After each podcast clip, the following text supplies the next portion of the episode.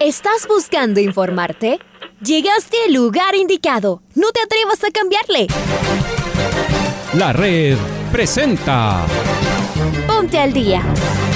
Información deportiva al instante sobre la actualidad de los equipos ecuatorianos muchos goles y el drama que tanto disfrutamos. Los albos se pusieron en ventaja con doblete de Adolfo Muñoz. La Libertadores Femenina cuenta con sus 16 equipos. Con la conducción de los periodistas de la red, Raúl el Profe Chávez y Andrés del Pichón Villamarín. Mucha información que contarles aquí en 102.1 FM. El microciclo de las Amigos, amigas, hola, hola, ¿qué tal? ¿Cómo les va? ¿Cómo están? Tengan ustedes un feliz día, un feliz inicio de semana con todo. Arrancamos esta programación deportiva. Aquí estamos en el micrófono de los 102.1 FM de la red. Les saluda Andrés Villamarín Espinel en compañía del señor Raúl Chávez. Comenzamos, iniciamos esta programación eh, deportiva y en Control Master se encuentra nuestra compañera Paola Yambay. Bienvenidos a este servicio informativo. Saludo contigo, Raulito, ¿cómo te va? En un instante saludamos con eh, nuestro compañero Raúl Chávez porque vamos con los titulares. ¿Estamos ya? Ahí sí, ¿cómo te va Raúl? ¿Qué tal Andrés? Un fuerte abrazo para ti, excelente inicio de semana. Amigos, amigos, gracias por acompañarnos en el Noticiero del Día en su primera edición. Arrancamos con los titulares en este lunes 7 de marzo del 2022. Glenda Morejón, campeona del mundo en los 35 kilómetros marcha. Barcelona viajó a Brasil como líder absoluto del campeonato. Liga Deportiva Universitaria ganó de forma agónica el duelo universitario. Independiente del Valle ganó por la mínima Sociedad Deportiva Ocas. Emelec resignó puntos en el Capuel. Mushugruna sorprendió al rodillo y Macará tropezó en Manta. El duelo del Austro será el que cierre la jornada 3 esta noche en Cuenca. Amigos, amigas, es momento de repasar el editorial del día con Alfonso Lazo Ayala. A falta de un partido se jugó la tercera fecha de la Liga Pro con emociones al límite. En el Rodrigo Paz Delgado se jugaba uno de los encuentros más importantes entre Liga y la Católica. Partido añejo de rivalidades eternas camaratas llegaban pensando en la eliminatoria de tercera fase de la Copa Libertadores.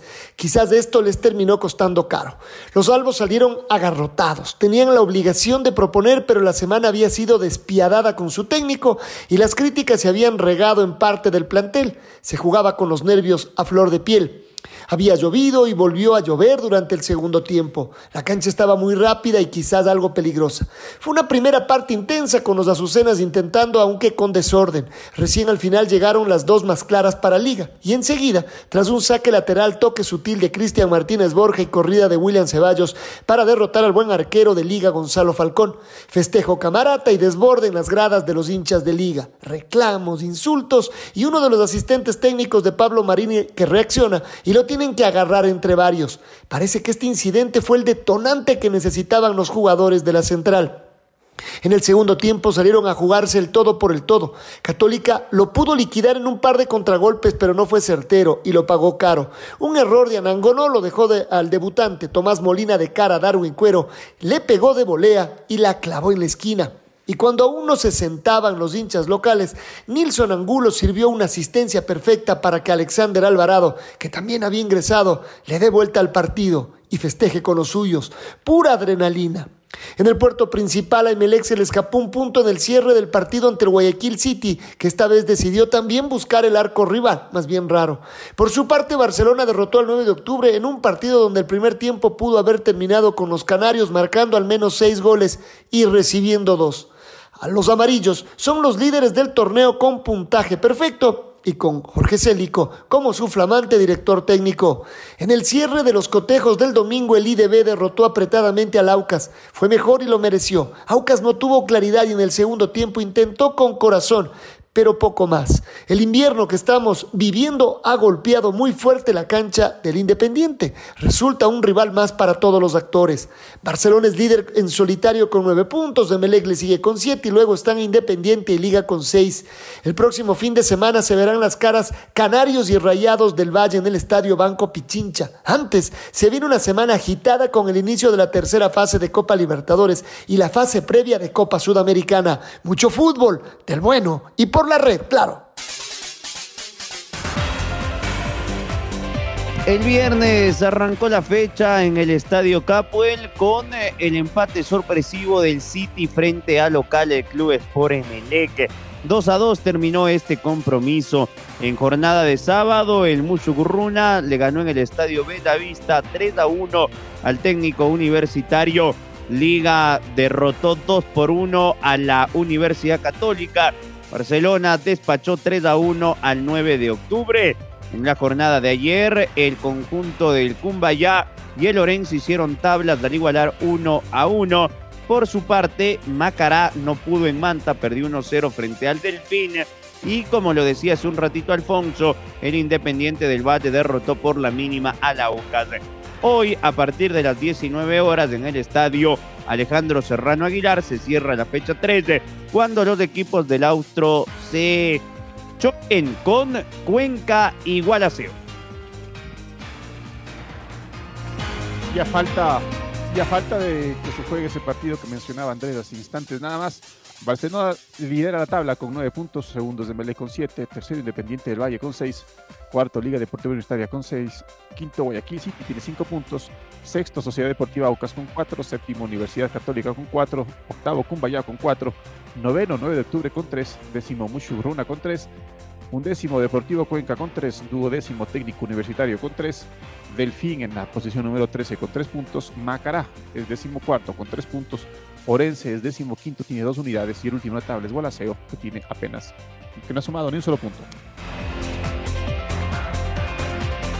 Y está el Pato Javier Díaz del otro lado. Él nos va a contar eh, las novedades del duelo universitario con el triunfo de Liga 2 a 1. ¿Cómo te va, Pato? Bienvenido. Amigos y amigas de Noticiero del Día, ¿cómo están? Liga Deportiva Universitaria logró dar la vuelta al marcador en el partido frente a Universidad Católica que se jugó el sábado en el estadio Rodrigo Paz Delgado. El conjunto Camarata se puso en ventaja con gol de William Ceballos a los 47 minutos de la segunda parte, pero en el segundo tiempo Martín eh, Tomás eh, Molina a los 37 y a los 38 Alexander Alvarado marcaron los goles con los cuadros. El cuadro Albo, como decíamos, dio la vuelta al marcador y logró vencer 2 a 1 en el clásico universitario. Al final del compromiso, estas fueron parte de las declaraciones del técnico mm, Pablo Marini, entrenador de Liga Deportiva Universitaria. Nosotros creo que fuimos muy superiores a Católica, eh, generamos 500 pases buenos, 7 situaciones de gol muy claras, 70% de posesión. Creo que la idea de juego está muy clara. Lo que nos faltó sigue definir, pero están metiendo en todo esto nombres propios que no corresponde. El plantel está muy fuerte, está muy sólido. Sabemos y hoy ganamos contra un rival que es durísimo, que seguramente usted con esto que dice eh, habría pensado que iba a ganar Católica, pero bueno, ganamos nosotros. Luego dar la vuelta a la página del Clásico Universitario, Liga se prepara para visitar a Muchurruna este, este, esta semana en el estadio Bellavista por Copa Sudamericana. El conjunto universitario arranca la competencia a las 19 horas 30 de este miércoles. El, la primer, el primer partido de la ronda preliminar de Copa Libertadores que lo cerrará la próxima semana en el Rodrigo Paz Delgado. Para el Noticiero al Día informó Patricio Javier Díaz. Gracias, gracias Pato por tu informe. El equipo de Miguel Rondelli perdió, como ya sabemos, 2-1 frente a Liga Deportiva Estadio el fin de semana. Y ahora cambiará el chip para centrarse en su duelo contra The Strongers. Este jueves jugarán el partido día de la fase 3 de la Copa Libertadores. Maite Montalvo nos va a contar los detalles. May, buen día, ¿cómo estás? ¿Qué tal Andrés y Raúl? Un fuerte abrazo para ustedes. Continuamos con más novedades en este inicio de semana, justamente hablando de la Universidad Católica que el día jueves va a tener su partido de ida por la fase 3 frente a The Strongest. Este partido será el jueves 10 de marzo a las 19 horas con 30 minutos en el Estadio Olímpico Atahualpa. La Católica viene tras este traspié, ¿no? Cayó derrotado en el Rodrigo Paz Delgado frente a Liga Deportiva Universitaria 2 a 1. El único tanto para el equipo camarata lo había anotado William Ceballos. El equipo, bueno, también sufrió por la Liga Pro la expulsión de su director técnico Miguel Rondelli, pero que para este partido de la Copa Libertadores en cambio sí estará presente. En cuanto a algunas novedades, Lisandro Arzugaray, quien es uno de los jugadores más importantes de Católica, todavía no se encuentra recuperado en este partido frente a Liga, no fue convocado y no, no formó parte de la plantilla, así que estaremos a la espera para ver si en esta semana, hasta el día jueves, ya podremos tener más novedades sobre cómo evoluciona su lesión. El resto del plantel se encuentra en óptimas condiciones todos estuvieron presentes de igual manera en el partido frente a Liga Deportiva Universitaria y en esta semana van a tener este momento para poder recuperarse y pensar netamente en lo que va a ser el partido frente a The Strongest. Esas son las novedades de la Universidad Católica que va a empezar los entrenamientos desde este día lunes y tiene la semana para poder prepararse en la Copa Libertadores fase 3. Vuelvo con ustedes compañeros con más novedades.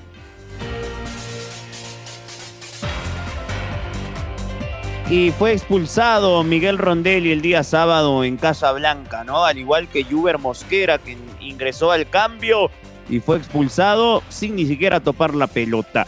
Escuchemos al asistente técnico de Rondelli, al exfutbolista Omar Andrade, que dijo la gente de Católica tras este resbalón en Ponciano. Creo que el, equipo derrochó mucho, mucha energía, porque hizo el desgaste en la mayor cantidad de tiempo en el partido Lamentablemente nos costó en la parte final debido a que tuvimos o hemos tenido partidos, dos partidos, tres partidos entre semana. Así que nada, ahora nos toca cambiar el chip y pensar ya en lo que, en lo que viene. Los cambios fueron porque, como lo dije antes, eh, necesitábamos darle un poco más de, aire al equipo. Walter y, José jugaron el, día miércoles y, y por eso fueron las variantes. El club viene viene manteniendo una idea de juego hace muchos años, un juego combinativo, con jugadores de buen pie, con mucha calidad. Hoy en la parte final nos costó físicamente y, como lo dije hace un momento, no pudimos, no pudimos aguantar el, el resultado. Dos desconcentraciones nos, nos terminaron costando el, el, partido. Que los cambios estuvieron, estuvieron bien. La idea era refrescar al, al equipo.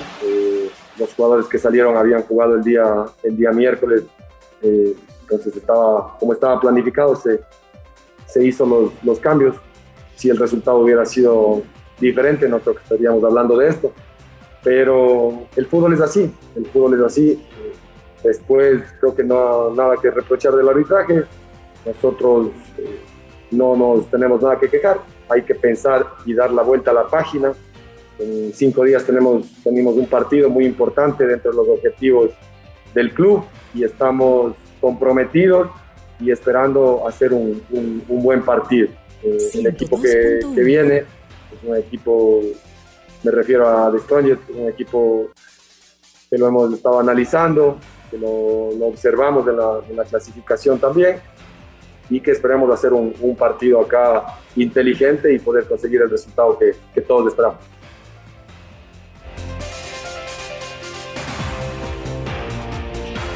Y con gol de, de Junior Sornosa, Independiente del Valle derrotó a Sociedad Deportiva Aucas 1 a 0 en el partido que cerró la jornada dominical. Escuchemos lo que dijo su técnico Renato Paiva en conferencia de prensa.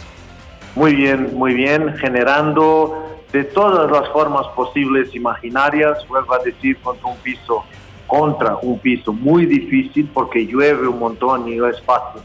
El equilibrio de los jugadores, lo que ellos han hecho ha sido buenísimo. Después, tú miras para el marcador y 1-0 y puede percibir quién no ve el partido, puede percibir que fue un partido con mucha dificultad otra vez y que se jugó poco, pero hay que ver los números, en especial hay que ver cómo, cómo transcurrió el partido. De Billy de Ramírez, no sé, no estaban en el camerino, no puedo decir nada en cuanto no entren en este complejo, por este complejo dentro, son dos muy buenos jugadores, pero en este momento lo que me hace muy orgulloso es el grupo que está ahí, dentro. Muy orgulloso. Me siento un entrenador súper orgulloso trabajando con estos jugadores. Por lo tanto, si llega más alguien, muy bien. Si no, si no llega, tendremos que encontrar soluciones porque, repito, no cambio una, una vírgula, una coma, una palabra de la rueda de prensa prepartido con Aucas. Nada. En relación al adversario, pues buenísimo. Ha valorado un montón nuestra victoria. Un muy buen equipo, con muy buenos jugadores, muy buena organización. Un equipo que quiere jugar, que propone, uh, que no se arrincona, que no tiene miedo, miedo, perdón, y que nos ha puesto un montón de problemas, tal como yo he dicho en el prepartido. Entonces, eso aún me hace sentir más orgulloso y me valora mucho más la victoria, que podría ser por uno otro, por números diferentes, pero en realidad hay que trabajar mejor la decisión. Y vamos con Aucas, vamos con el asistente técnico de Vidoglio, el profesor Luciano Precone. Con Cano intentamos lo mismo que intentamos la fecha pasada con, contra Delfín, que tiene dos centrales iguales o más altos que Junque. Cano hizo un excelente partido, igual que hoy, tuvo situaciones de gol y es lo buscamos un delantero. Eh, hay una hay un pensamiento de muchos de creer que el delantero tiene que ser estabilizar los centros y nosotros creemos que el delantero tiene que tener cosas que tiene Cano, eh, que, se puede tirar atrás y se asocia, que tiene sacrificio, que por más que sea muy chiquito, adelante de centrales grandes, él pelea y, gana y pierde como gana y pierde todo. Acá no, no es una cuestión de de altura, sino es una cuestión de voluntad y, y Cano tiene una voluntad enorme a la hora de, recuperar la pelota, a la hora de disfrutar, por más que sea mucho más alto, y a la hora de jugar nos da asociación con Figueroa, nos da asociación con los volantes, y bueno, se, le llegó el gol, creo que hoy la última fue clara y, hizo lo que tenía que hacer, y bueno, como decía antes, nos enfrentamos a un gran rival que tiene grandes jugadores y en el arco tiene un gran arquero y, y son los arqueros de equipo grande los que, tienen que cuando aparecen salvan partidos y me parece que es lo que pasó hoy. Tuvimos situaciones claras, muy claras, contra un rival que, sabemos lo que es y bueno, nosotros vamos para la. Nosotros queremos ganar y lo que vemos en muchos partidos sucede con nosotros también. Hay tumultos en todos los partidos, hay decisiones, hay, hay peleas. Eh, estamos haciendo poco quizás en nosotros, ver nuestra forma de jugar y nuestra forma de competir. Eh, sin mala intención, pero siendo fuerte a disputar las pelotas y tratar de recuperarlas. Ahora ya estás al día junto a nosotros. La red presentó Ponte al día. Informativo completo sobre la actualidad del fútbol que más nos gusta, en donde estés y a la hora que tú quieras. Quédate conectado con nosotros en las redes de la red. Síguenos como arroba la red Ecuador y no te pierdas los detalles del deporte minuto a minuto. Escúchanos en vivo en TuneIn y en los 102.1 FM en Quito. ¡Te esperamos!